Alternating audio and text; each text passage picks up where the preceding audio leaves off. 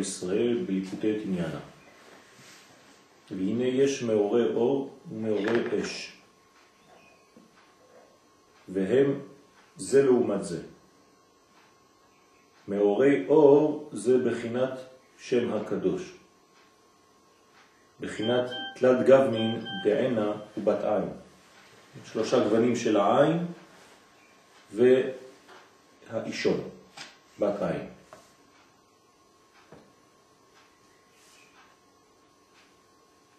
בחינת שבת שמע דקודשא בריחו. בחינת מוחין, תפילים. בחינת פאר, בחינת בית המקדש. זה נקרא מאורי אור. וזה בחינת חנוכה, כי מלכות יוון הרשעה עמדו על עם ישראל להשכיחם תורתו, ואורייתא אשמה דקודשא בריחו. כי התורה היא גם כן טנטה, שהם תלת גוונין דענה ובת עין. טעמים נקודות, תגין אותיות. והם, היוונים, רצו להשכיח תורתו ולהעלים שמו הגדול התברך, וגזרו לכתוב על קרן השור שאין להם חלק באלוהי ישראל. ורצו להעלים תפארת ישראל, כי זהו תפארתו, תפארתנו, שאנו מתפארים באלוהותו התברך, בשמו הגדול והקדוש התברך, בבחינת את השם האמרת, לשון התפארות. כלומר שאנחנו מתפארים בשמו הגדול התברך על התורה שהוא בחינת תפארת ישראל, והם רצו להעלים כל זה חז ושלום. זאת אומרת, הקשר שלנו עם הבורא, שהתורה בעצם היא אלוהית, זה מה שיוון רצה, רצתה לנתק. להוריד את התורה למדרגה שכלית בלבד. שזה בחינת העלמת הפאר והיופי של ישראל, בחינת העלמת מאורי אור. אז רצו להסיר מאיתנו את מאורי האור, להשאיר לנו רק את מאורי האש, שהם בחינת שם הקדוש, הקדוש כנן. וזה בחינת ותמאו כל השמנים של בית המקדש, זה בחינת מאורי אור המאירים בבית המקדש, שהם בחינת שם הקדוש, שהוא בחינת שמן. בבחינת לריח שמניך טובים, שמן תורק שמך. וכמו שפרש רש"י, שם טוב נקרא על שם שמן טוב, והם רצו להעלים בחינת שם הקדוש, בחינת מאורי אור, ולהגביר חז ושלום שם הטומאה, וכשגברה מלכות בית חשמונאי וניצחום, עשאום יום טוב, וקבעום בהלל והודאה, בחינת להודות ולהלל לשמך הגדול. להגדיל ולקדש שמו הגדול יתברך, כי אז נתגדל שמו יתברך, בבחינת ולך עשית שם גדול וקדוש בעולמך. וזה בחינת נר חנוכה, שהוא נר של שמן, שהוא בחינת מאורי אור, להדליק ולהאיר, בחינת מאורי אור, שהם בחינת שם הקודש כנ"ל. מה, מה, מה הרב רוצה לומר לנו כאן? שבעצם ה... הבניין של יוון הוא בניין של טומאה שבא לנתק את השורש מהתוצאה, את הגילוי הפנימי מהשם. השם זה ההופעה. זאת אומרת שבמקום שהאור יאיר, אז הם סותמים את המעבר,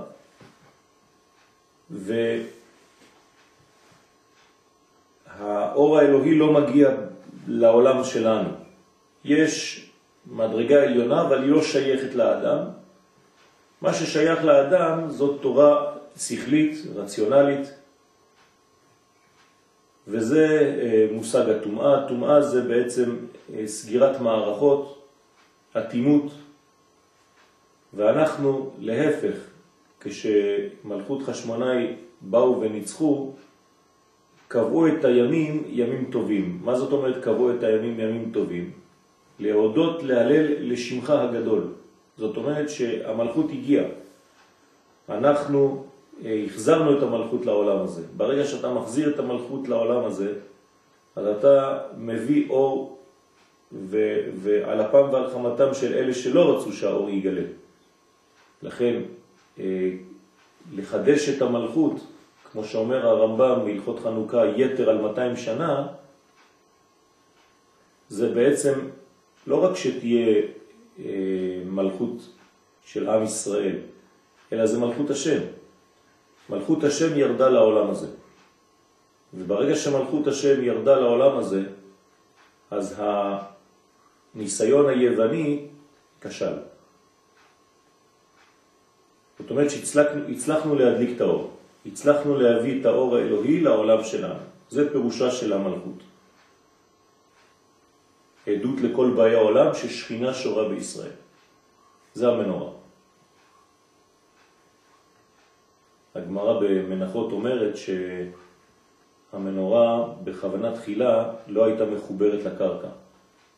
כי אם היא הייתה מחוברת לקרקע, היא הייתה דבר שלא מקבל טומאה. והמנורה כביכול חז"ל והתורה מצווה שהיא תהיה מן המטלטלים. זאת אומרת שדווקא כן יכולה לקבל טומאה. אה, פירוש הדבר שהמנורה הזאת זה האור האלוהי שמגיע לעולם, וזה תלוי בעצם גם בישראל. אז הוא נתון לשינויים. יכול לצאת לגלות ויכול לחזור ולהיות בגאולה. לכן היא מן המטלטלים ולא מן הדברים הקבועים. אז היא באמת קיבלה טומאה כשהיא יצאה לגלות, כלומר היא מאירה בתוך החושך של הגלות, אבל היא גם כן אה, אה, בבחינת אה, גילוי מלכות כשעם ישראל חוזר לארצו ומקים מלכות. אז זה מה שקרה כאן בסיפור של חנוכה, שעם ישראל בעצם הצליח לגרש את האימפריה היוונית, את השליטה שלה, את הכוח שהייתה מעבירה כאן בעם ישראל, כוח זר, כדי להחזיר את השליטה של מלכות השם במציאות הישראלית, ובמילים פשוטות זה בעצם אה, תיקון המנורה, תיקון האור הזה. תיקון המנורה זאת אומרת עדות שהשכינה שורה בישראל, זאת אומרת המלכות חזרה למקומה והמנורה עכשיו כבר בטהרתה.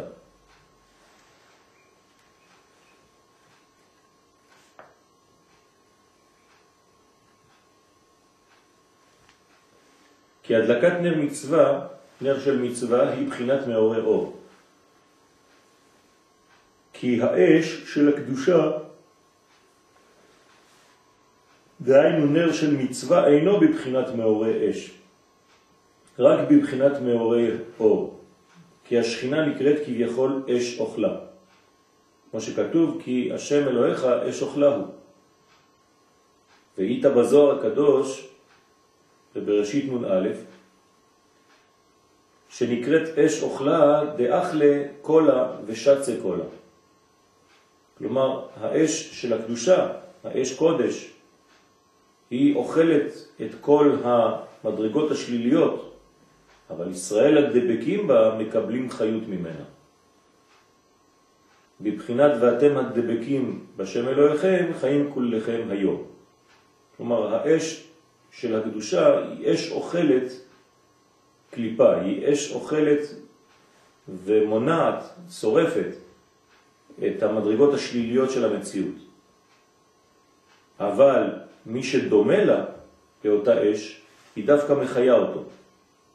וישראל שדומים לאותה אש, אז במקום שחז ושלום האש תחלה אותם, להפך, חיים כולכם היום, היא מחיה אותם. דהיינו, אף על פי שהוא אש אוכלה, ובכל מה שפוגעת נאכל ונשרף בגיל דאח לקולה ושצה קולה, אף על פי כן ישראל הם דבקים בה ואינם נאכלים חז ושלום. כלומר, על ישראל זה פועל הפוך, פועל בהערה, פועל בבניין. אדרבה, מקבלים חיות ממנה, בבחינת ואתם הדבקים וכו'. וזה בחינת מאורי אור ומאורי אש.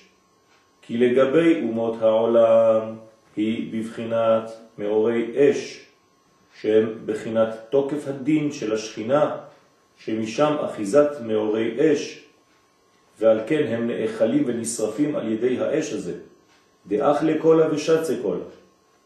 אבל ישראל הדבקים בה ומקבלים חיות ממנה, נמצא שאצלם הוא בבחינת מאורי אור.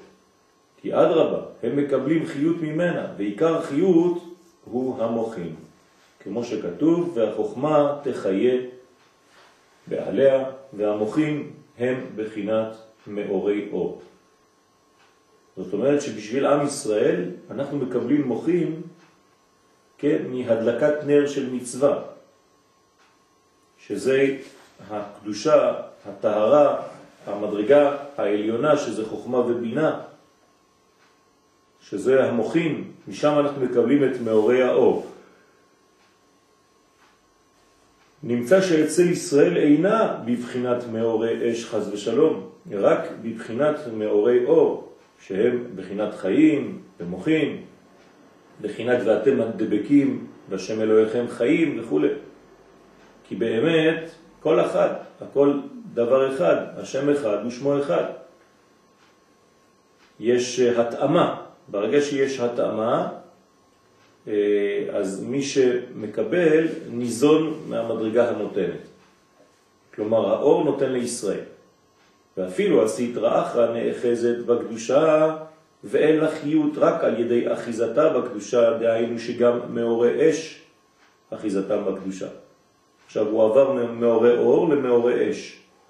בתוך מאורי האש יש קדושה כמובן, וזה זן את החלקים של הטומאה.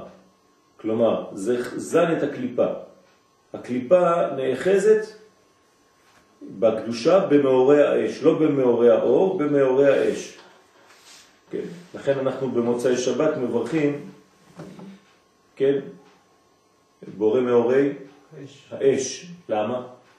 כי אנחנו חוזרים בעצם לעולם, לימות החול, ויש עדיין בעולם שלנו אחיזה לחיצונים. אז לכן, אה, גם מאורי אש אחיזתם בקדושה, דהיינו כשמסתלקים מאורי אור. אש זה גם קודש, אבל זה לא... כן, זה מדרגה של קודש, אבל נמוכה ממאורי אור. כלומר, האש היא המדרגה התחתונה. מדרגה התחתונה שהקליפה גם כן יכולה אה, לאחוז קצת שם. אז כשיש סילוק של המדרגה העליונה מאורי אור, אז מה מופיע בעצם? מאורי האש. כלומר, אה, המאורי אור הם בחינת המוחין הממתיקים הדין, וכשהם מסתלקים, אזי נשאר תוקף הדין. ומשם נאחזים מאורי אש. אבל ישראל הדבקים בשכינה הם מקבלים חיות כי נמשך עליהם בחינת מאורי אור, בחינת מוחים, שהם בחינת חיים, בחינת ואתם מדבקים בשם. וזה בחינת הנס של חנוכה. שהיה דולק מעט שמן שלא היה בו להדליק רק יום אחד והיה דולק שמונה ימים. כי השם יתברך הראה בזה כי השכינה שורה בישראל, וישראל הדבקים בה אינם נאכלים, רק אדרבה, מקבלים חיות ממנה, שזה בחינת מאורי אור, בחינת שם הקדוש שנתגלה אז בנס של חנוכה. וזה גילה השם יתברך בחוש, בנס של שמן, שדלק מעט שמן כמה ימים. כי זה השמן היה ראוי שישרף בלילה אחד. ובנס היה דולק כל כך להורות שאין שליטה למאורי אש, כי ישראל דבקים במאורי אור. כי מאורי אש הוא בחינת דאח לקולה ושצה קולה. ועל כן צריכים הרבה שמן כפי הזמן שצריכים להדליק. כלומר, מאורי אש זו בחינה טבעית של העולם הזה, בחינה תחתונה. מאורי אור זאת בחינה שהיא למעלה מן הטבע, למעלה מחוקי הטבע, ולכן מעט שמן מספיק לזמן שהוא בעצם הרבה יותר גדול. כי האש שורף את השמן, ככה זה בעולם שלנו, בעולם טבעי.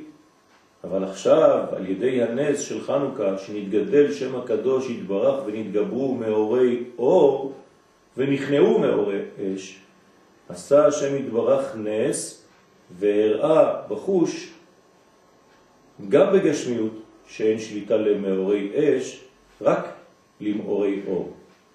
כי מעט שמן היה דולק ומאיר זמן רב, ולא נשרף תכף ביום אחד כמו שהיה ראוי. כי נכנעו מאורי אש כנל, וזהו בחינת ואתם הדבקים וכו', חיים כולכם היום.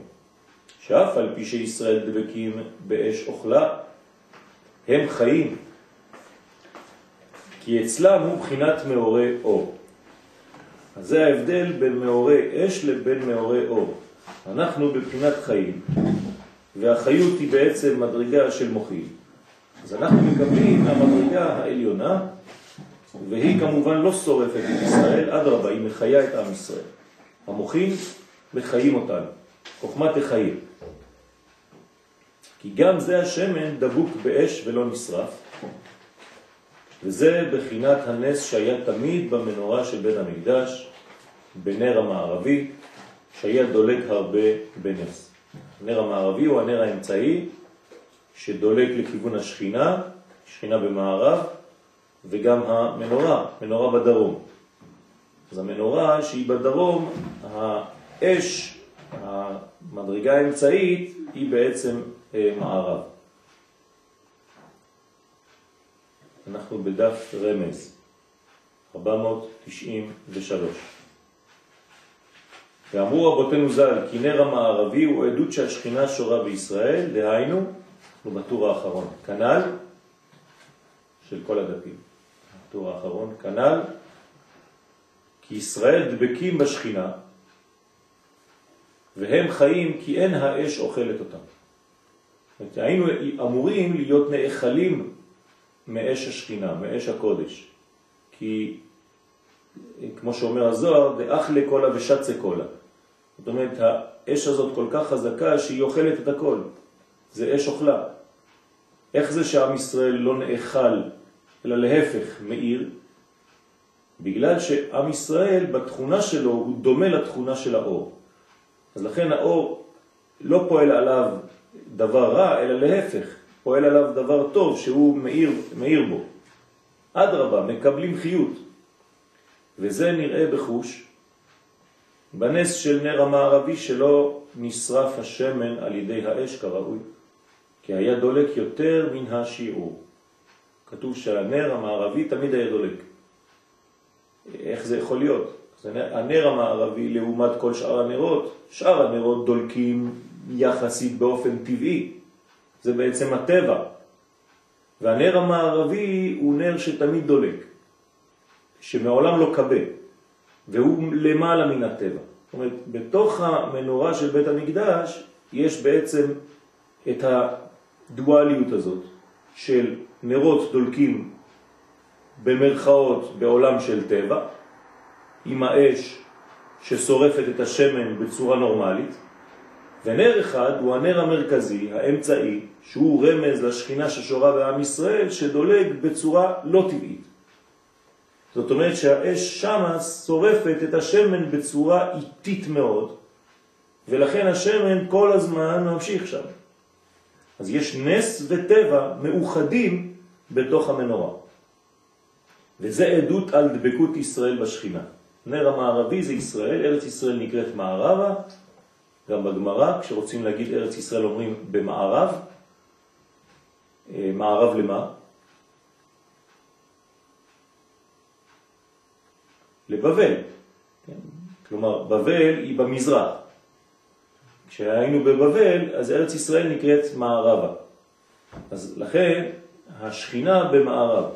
תמיד השכינה היא במערב, זאת אומרת במקום של אה, אה, שקיעת החמה. בבחינת ואתם הדבקים בהשם אלוהיכם. על כן נקראת עדות. למה עדות? מה, מה העדות כאן? שהשכינה שורה בישראל, זאת אומרת כל עוד ויש אור, אז בעצם זה רמז שהשכינה שורה בישראל, כי בוודאי צריכים עדות על זה, כי אומות עולם לא היו מאמינים זאת שהשכינה שורה בישראל. זאת הבעיה של אומות העולם, שיש שכינה בישראל, לא מקבלים את זה. כי איך אפשר להידבק בשם והלא אש אוכלה הוא? אבל באמת ישראל דבקים בה, ועד רבה, הם מקבלים חיות ממנה. וזה היו רואים בחוש על ידי הנס של נר המערבי, שזהו שנקרא עדות לכל באי עולם. כל, כל מי שהיה בא היה רואה את הדבר הזה, את הפלא הזה, שהשכינה שורה בישראל, שיש בישראל מימד אה, שהוא מחובר לאלוהות. כלומר, אנחנו לא מנותקים כמו שרצו היוונים לשכחה מתורתו, אלא החיבור שלנו הוא חיבור עם האלוה, כן, עם המדרגה הפנימית של כל המציאות כולה. ואנחנו מקבלים משם, אנחנו חיים מזה.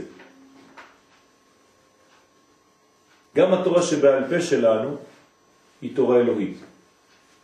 כלומר, היינו יכולים אה, להגיע למסקנה שבגלל שתורה שבעל פה היא אנושית, כי אנחנו בעצם אומרים את התורה שבעל פה, אז אולי אה, היא אנושית בלבד, שכלית בלבד.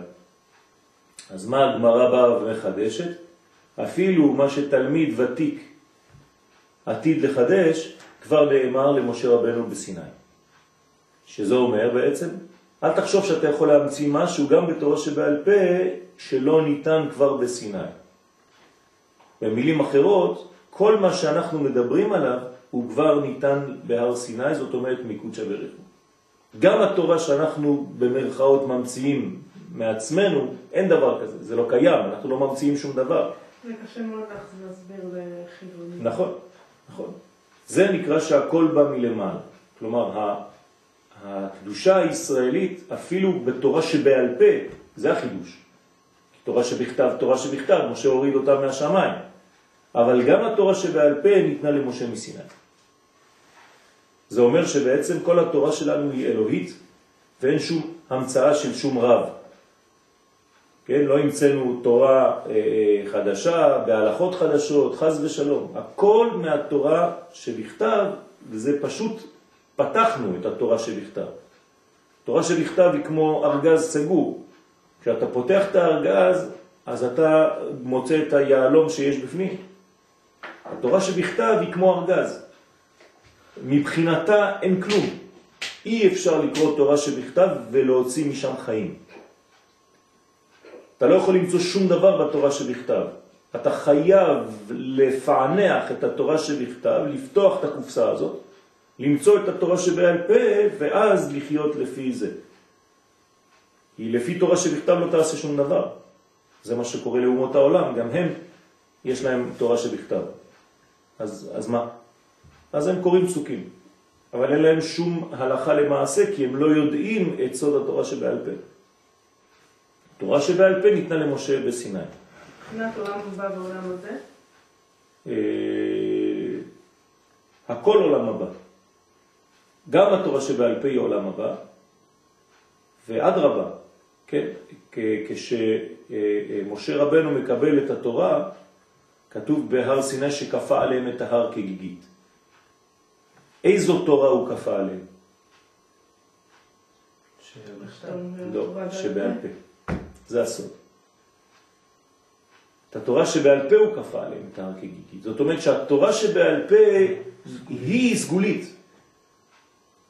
תורה שבכתב זה תורה שאנחנו מבינים, אבל תורה שבעל פה היא הסגולה שעליה היה לנו קשה בהתחלה. וכשכתוב בסיפור של מרדכי ואסתר קיימו וקיבלו, זה תורה שבעל פה. כן?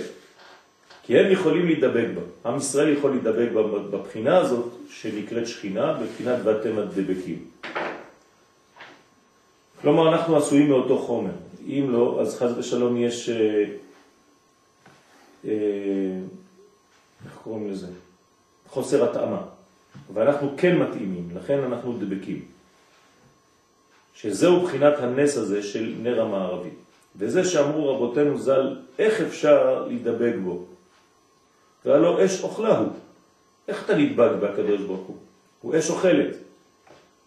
אלא הדבק בתלמידי חכמים, כי תלמיד חכמים, תלמידי חכמים הוא בחינת הפאר של ישראל. זאת אומרת, תדבק בתלמיד חכם, שהוא בחינת מאורי אור, ועל ידי זה יכולים לדבק בו כנ"ל. יש לך את ה... ג' עדיין ברמז? לא. כן, אה. ג' כן. זאת אומרת, איך אתה יכול להידבק בשכינה? על ידי שאתה נדבק בתלמיד חכם. וזה בחינת נר של שבת. מה אנחנו מדליקים בשבת? כי בשבת אז מתגלים מאורי אור. כלומר, הנרות שאנחנו מדליקים בשבת זה נרות של מאורי אור, זאת אומרת של מוחים, של חוכמה. כי שבת שמה דקודשא בריחו. אנחנו יודעים שהשבת היא אחד מהשמות של קודשא בריחו. אבל בסוף הפסקה הזאת בעצם מה הוא אומר? קודם הוא אומר שישראל יכולים להידבק בשכינה. נכון? אבל בסוף הוא אומר שאפילו ישראל לא יכול להידבק, צריך- גם הוא צריך תלמיד חכם. זה לא משנה. זה ישראל. וישראל בלי תלמיד חכם. מה זה משנה? ישראל, כן, אם, אם ישראל לא מסוגל להידבק בשכינה, אז הוא לא נדבק בשכינה. אם תלמיד חכם, בלי תלמיד חכם, זה לא משנה שום דבר. למשל גוי, תביא לו תלמיד חכם, הוא לא יכול להידבק בשכינה. זאת אומרת שכמובן שיש לנו אה, את המנגנון שנקרא דבק, שהוא התלמיד חכם, אבל מה זה משנה? אם הסגולה של עם ישראל לא הייתה מתאימה לזה, גם אם תביא עשר תלמידי חכמים, זה לא יעזור שום דבר. אבל עצם העובדה שעם ישראל כן בנוי מאותו חומר, אז באמת צריך אה, נקודת דבק שהיא תלמיד חכם, ואתה נדבק בזה. אבל אצל אומות העולם זה לא יכול לעזור בכלל. רק אתם דבקים בשם אלוהיכם. אז שבת שמה דקודשא בריחו. ועל כן, אז מצווה להדליק נר. כי נר שבת, שהוא נר של מצווה, הוא בחינת מאורי אור. כל פעם שאת מדליקה נרות לשבת, כן, תחשבי שאת עכשיו נוגעת במאורי אור, לא באש. זה כבר אור, אור זה מוחין. ועל כן בימי האימהות היו רואים זאת בגשמיות. שנר שבת הוא בחינת מאורי אור, ועל כן היה אצלם נר דולק משבת לשבת. כלומר, שרה, רבקה, רחל ולאה לא היו מדליקות, לא היו צריכות להדליק אפילו בנר שבת. הנר שלהם דלק פעם אחת לתמיד. כל השבוע הנר של שבת המשיך לדלוק. היה אצלם בחוש נס כזה ששכינה שורה שם באותו אוהל. ולכן זה היה טסט. מי שמביא אישה לבית שלו, אומר לה, אשתי היקרה, תדליקי נרות, בוא נראה. ברגע שהייתה מדליקה נרות והנר היה ממשיך לדלוק, הוא אומר, טוב, את מאותה בחינה של אמא שלי ושל סבתא שלי, כן, זאת אומרת, את מהמשפחה. זה מה שקרה עם רבקה. שזה בחינת הכנעת מאורי אש. מה זה אומר שהנר היה דולק? ש, שבעצם הוא ניזון והוא זן את העולם בלי הפסק. יש חיבור עם קודשא בריחו והעולם הזה בלי הפסק. כל רגע. הרי חז ושלום, ממה באים כל המנגנונים של הנפילות, של הדיכאון, של הפחד, מזה שלפעמים לרגע אחד האור הזה מפסיק לדלוק. זה כאילו האור הזה קבל לרגע אחד. במונחים אנושיים זה אומר שברגע שיש לך איזה מין מנגנון כזה של דיכאון או פחד או לא יודע מה, באותו רגע שכחת שיש את האש הזאת, שיש את האור הזה. אותו רגע כביכול הקדוש ברוך הוא כבר לא היה בעולם, עד כדי כך שאתה נכנסת למין פחד. כלומר, במוח שלך, בפנימיות שלך, סילקת כביכול את ההשגחה האלוהית באותו רגע. אבל אם הדבר הזה היה ברור, כל רגע שהוא בעצם מכוון את התנועה, הוא המנהיג, ולהנהגה שלו יש מטרה, וזה אף פעם לא מפסיק, אז אין רגע אחד שיוצא מהמציאות הזאת. אז כל רגע אתה צריך להיות בעצם באיזה מין מדרגה של שמחה. אין מדרגה כזאת שמוציאה אותך מהסגנון, מה, מהבניין. איך זה עובד היום? היום אין נר שדולק שבוע שבוע. אז עוד פעם, זה, זה, לכן אני תרגמתי את זה למציאות של היום. כלומר, בקשר שלנו הפנימי, אנחנו הנר הזה. השמחה. אנחנו הנר הזה, אנחנו נר. כן? נר השם נשמת אדם. כלומר, המציאות שלנו, שזה בעצם השמנים, זה צריך כל הזמן להיות מוכן, והנר דולק על ראשו. זה בעצם כל הבניין שלנו. כותב את זה בהלכה א' או ב'. זה התינוק, כן. נכון. שזה בחינת הכנעת מאורי אור והתגברות מאורי, כן? איך, איך כתוב לעולם יהיו בגדיך לבנים שמן. ושמן על ראשך אל יחסר. כן? למה? כי אם יש לך שמן והבגדים שלך לבנים, זאת אומרת המידות שלך, הבגדים זה המידות, לבנים זאת אומרת נקיים, המידות נקיות, ושמן לא חסר לך, אז אם שמן לא חסר לך תמיד יהיה אור. אבל אם חסר לך שמן, האור לא יכול להגיע. אני לוקחת את זה למקום אחר, הלבנים דווקא זה חסד, שבכל מידה אין לך את החסד של כן. כן, גם, נכון. נכון. וגם אתה, אף על פי שאין אנו זוכים לראות זאת בגשמיות. הנה הוא, הוא אומר מה שאתה שאלת, אבל היום אין לנו נר. אז הנה הוא אומר לך, אף על פי שאין אנו זוכים לראות זאת בגשמיות, אף על פי כן באמת כל נר מצווה, כגון נר שבת, או נר בית המקדש, או נר חנוכה, כל הנרות שיש לנו היום, וכיוצא, כולם הם בחינת מאורי אור.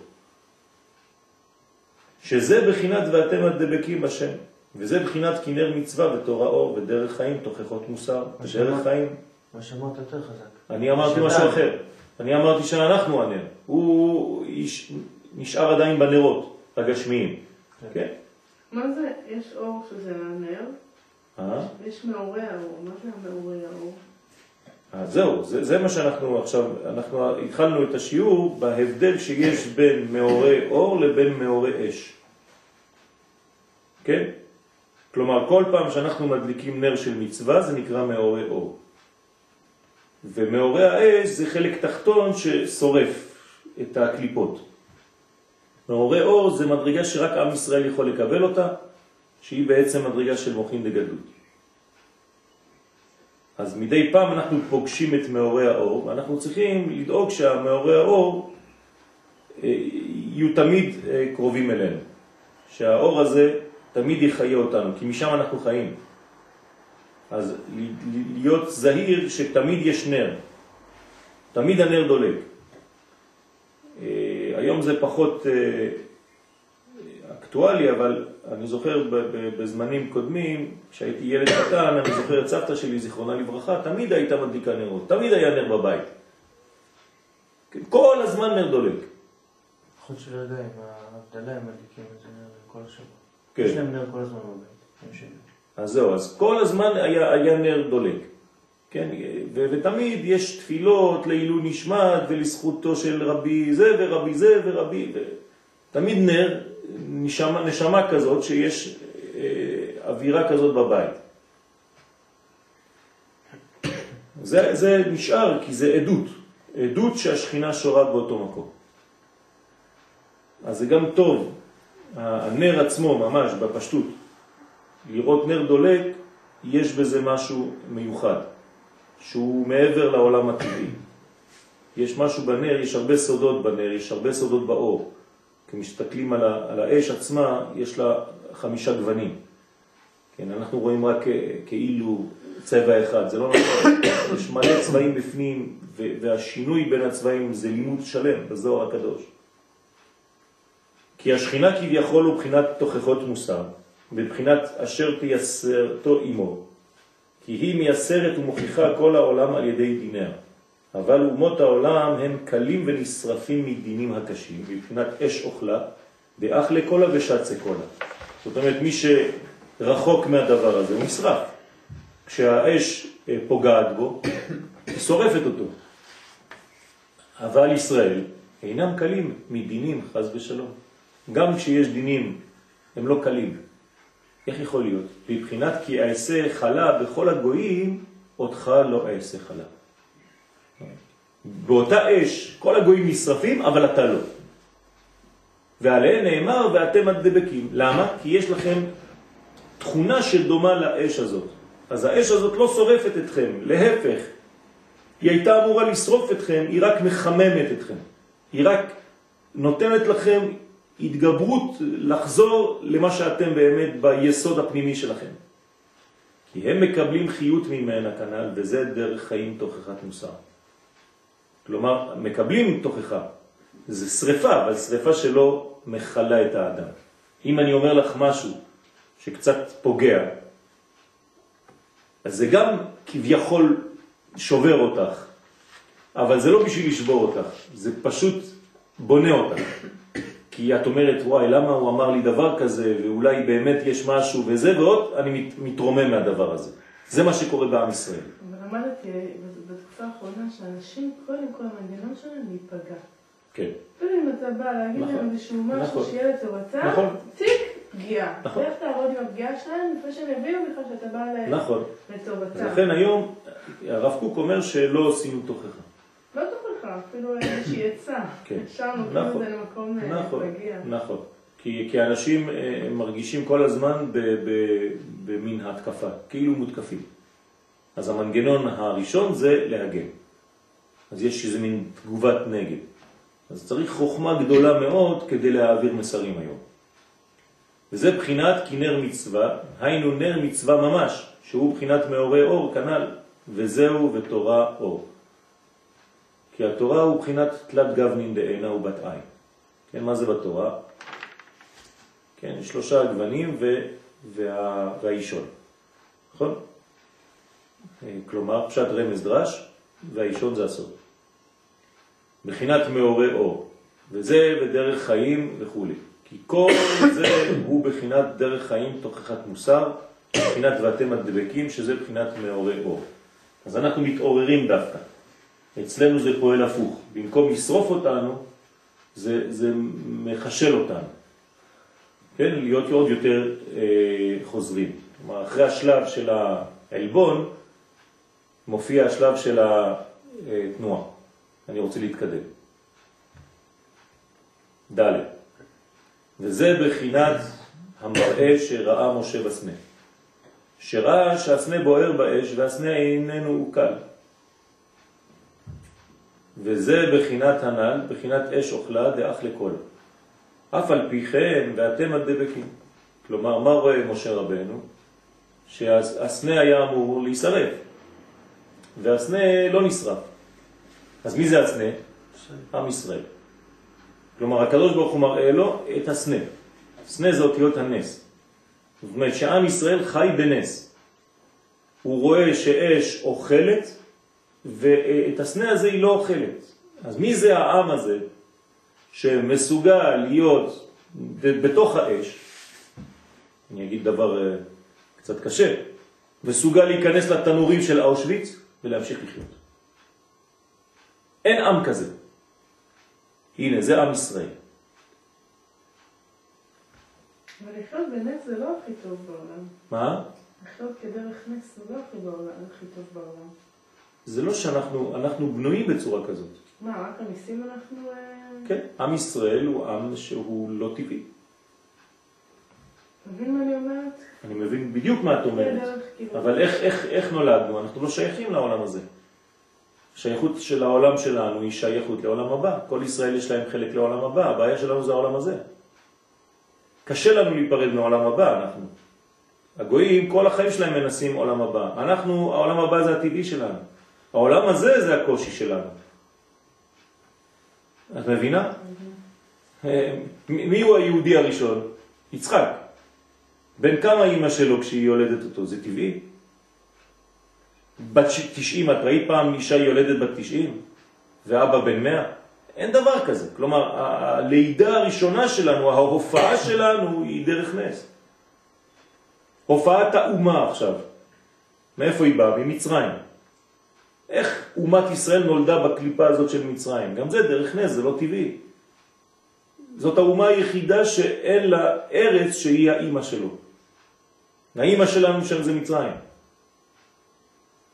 הכל, הכל לא, לא טבעי אצלנו, הכל לא נורמלי, מבחינת הנורמה האנושית הרגילה. מצד אחד כל הזמן אתה אומר תתחברו לעולם. נכון? כי אנחנו חייבים, זאת, זאת העבודה שלנו. באנו משם, והקדוש ברוך הוא אומר לנו, עכשיו תעשו מאמצים, לכן אמרתי מקודם, המאמץ שלנו זה להשיג את העולם הזה, להגיע לעולם הזה עם העולם הבא, עם, ה, עם התרמיל שהבאנו איתנו, עם, ה, עם כל מה שיש לנו, כל המטען שיש לנו מעולם הבא, לבוא לעולם הזה, להעיר בעולם הזה. זה הקושי שלנו, ואנחנו זרים לעולם. אז כל מי שרואה אותנו, אומר לנו, אתם לא מפה. גם יעקב, יעקב בא ואומר לאנשים של שמה, כשהוא הולך לחרן, הוא רואה את הרועים. מה הוא אומר להם? אחי, מאין אתם? כן? זאת לא שאלה. הוא אומר לו, אתה יודע, כולנו באנו מאין סוף. מאין? והוא קורא להם אחים, כאילו אני בא לשדר של, אה, שידור של אחווה. מה הם אומרים לו? לא, מחרן אנחנו. אל תבלבל לנו את המוח עם הפילוסופיה שלך, אנחנו מחרן. כלומר, אנחנו מעולם של חושך, מחרון אפו של קודשא בריחו. אנחנו בעולם הזה, אתה בא מעולם של אור, אנחנו לא יודעים, אתה חייזר. ככה רואים אותנו. כן, שלחתי לכם במייל, שלחתי איזה אה, אמריקאי שמדבר על המזרח התיכון. שוב לא הספקתי לשמוע, כי יש שקט. אה, באמת? כן. חבל. אני אנסה. וואי וואי וואי, משהו, שתי דקות, עושה לך פרופסור אחד לא יהודי. לנו את העבודה? ממש. אבל אם היו כמה כאלה. תוך, תוך שתי דקות הוא מסביר לך את כל הסיפור של המזרח התיכון. בצורה ברורה, חבל על הזמן. מבחינת אז יאמרו הגויים. ממש, אתה רואה שהגוי מכיר בעובדה, באמת האלוהית הזאת. ברוך השם. ממש, משהו פלא. אתה, אתה רואה ובא לך לבכות ולנשק אותו. למה אין, אין, אין עוד הרבה כאלה? כן? פרופסור גדול מאוניברסיטה והכל מייצג את האוניברסיטה שלו, שם בארצות הברית. אתה רואה את האמת פשוטה, אני לא יודע בכלל איך הוא חי, לא הרגו אותו בכלל. איזה נער. מסכן, כן? חסידי אומות העולם, כן? ואף על פי כן, ואתם מדבקים. אז זהו, זה, זה הסוד. הסנה אינו, איננו הוא קל. אני, אני לא יודע אם יש פה טעות, נכון? והסנה אינו הוא כתוב. בתורה זה איננו, לא? אני חושב שכן. איננו, אם אני זוכר טוב זה איננו. אני כל הזמן אומר איננו, ואני רואה פה אינו, אז זה מבלבל לי את הראש. למה? הוא מצטט פה? זה לא ציטוט אבל, הוא יכול להגיד איך לכתוב אינו. לא, הוא מצטט פה. שהסנה בוער באש והסנה, הסנה בוער, הנה הסנה בוער באש והסנה אינו עוקל. כן, אז איננו, לפי מיטב זיכרוני, אבל אני...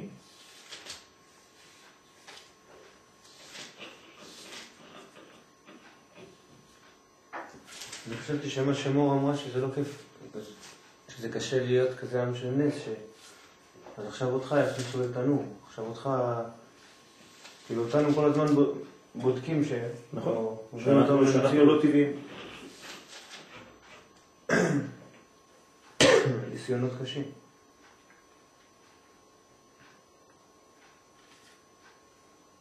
והסנה איננו, אני צודק. אתה כן? כן. זה איננו הוא כאן.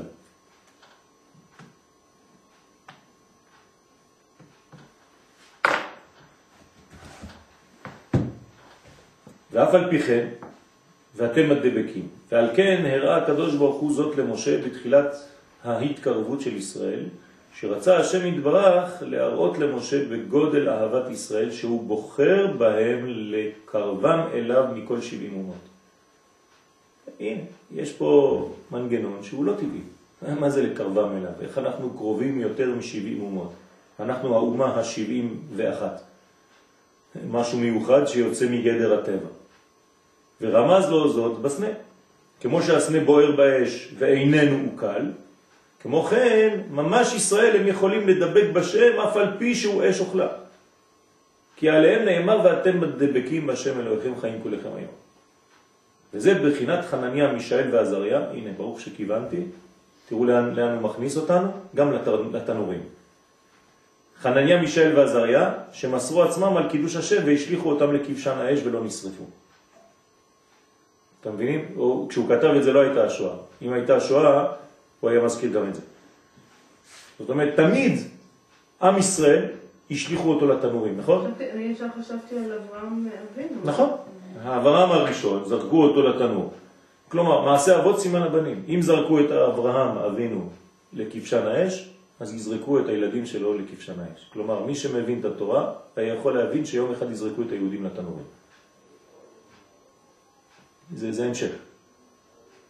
כן, אבל שהאש לא תאכל אותם. זה בדיוק מה שקרה. האש אכלה פרטים, הרגה ישראלים, הרגה בני ישראל, אבל העם המשיך. זה, זה הסוד.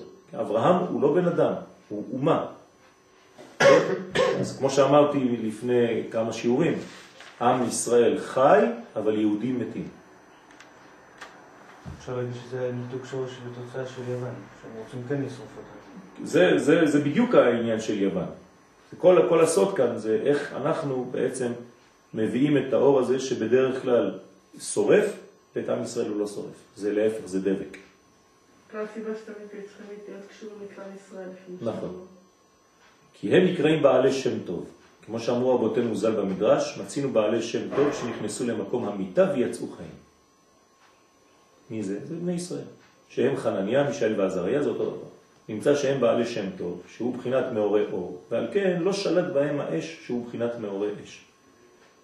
כי עליהם נאמר ואתם הדבקים וכו'. ועל כן החשטרפני ופחבתה שהשליחו אותם לכבשן נשרפו משביבי נורא. כי כנגד האומות היה אש בחינת אש אוכלה. כלומר, כשזרקו גויים בתוך האש, הם נשרפו, אבל כשזרקו את ישראל לתוך האש, הם לא נשרפו. דאח לקולה ושצה קולה. זה האש בעצמו כנגד ישראל, בחינת בעלי שם, הוא בחינת מאורי אור, בחינת ואתם הדבקים וכו'. וגם זה בעצמו בחינת אברהם אבינו עליו השלום, שנשלח לכבשן האש, הנה, ויצא חי והרען מת. תמיד בודקים, שולחים את האח שלו כדי לראות אם זה באמת טבעי, והאח מת ואברהם חי. והר"ן מת שם באותו מקום, באותה אש. מבחינת אש אוכלה לאחד, תאח לב קולה ושצה קולה, והשני ואתם הדבקים השם אלוהיכם חיים כולכם היום. Okay. אוקיי? זה, זה, זה לימוד התורה. לימוד התורה שורף את אומות העולם, הם לא מסוגלים, ועם ישראל כשהוא לומד תורה הוא חי מהתורה הזאת. התורה הזאת היא מסוכנת. התורה הזאת היא אלוהית.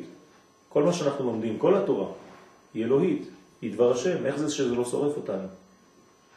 להפך, זה מחיה אותנו. הגויים לא מסוגלים ללמוד תורה כמו שאנחנו לומדים. הם לומדים והם נשרפים מהתורה הזאת, הם לא יכולים לחיות. אנחנו נוגעים כאן באש. אבל במקום שהיא תחלה אותנו, היא להפך, היא מחיה אותנו. זה הופך להיות מאורי אור. לכן זה נקרא תורה אור. וזה פירוש אתה השם האלוהים אשר בחרת באברהם. זה בחירה אלוהית, זה לא בא מאדם. והוצאתו מאור כסדים. מה זה והוצאתו? דווקא את זה אנחנו מזכירים. כן. אם הוצאתו מאור כסדים, אז רואים שבחרת בו. כי בזה שהוציאו מאור כסדים, מכבשן האש, בזה בחר בו. כי זה בחינת קדושת ישראל הנבחרים מ-70 אומות. בחינת ואתם הדבקים שהם דבקים באש אוכלה ואף על פי כן חיים כולכם. נמצא שעל ידי הנס שהצילו מכבשן האש, שלא שלט בו האש, שזה בחינת ואתם הדבקים, בזה הראה השם יתברך שבחר בו מכל האומות להיות דבוק בו. כי כולם אינם יכולים להידבק בו. למה? בגיד דאח לקולה ושצה קולה, זה שורף אותם. שנייה, אני חוזר, זה הרבה פעמים על המילה דבקות. דבקות זה שאנחנו משתווים לצורתו, נכון? כן. נכון, נכון. זה הבניין, נכון. אבל זה לא רק שאנחנו עושים את זה, נברנו כאלה. זה שאנחנו עושים את זה, זה אחרי זה הבחירה. לא. אבל הסגולה שלנו היא כזאת כבר. רק אברהם וזרעו לבד, מבחינת ואתם הדבקים. אני בחרתי בכם. וזה אשר בחרת באברהם, זה לא הם בחרו, אתה בחרת.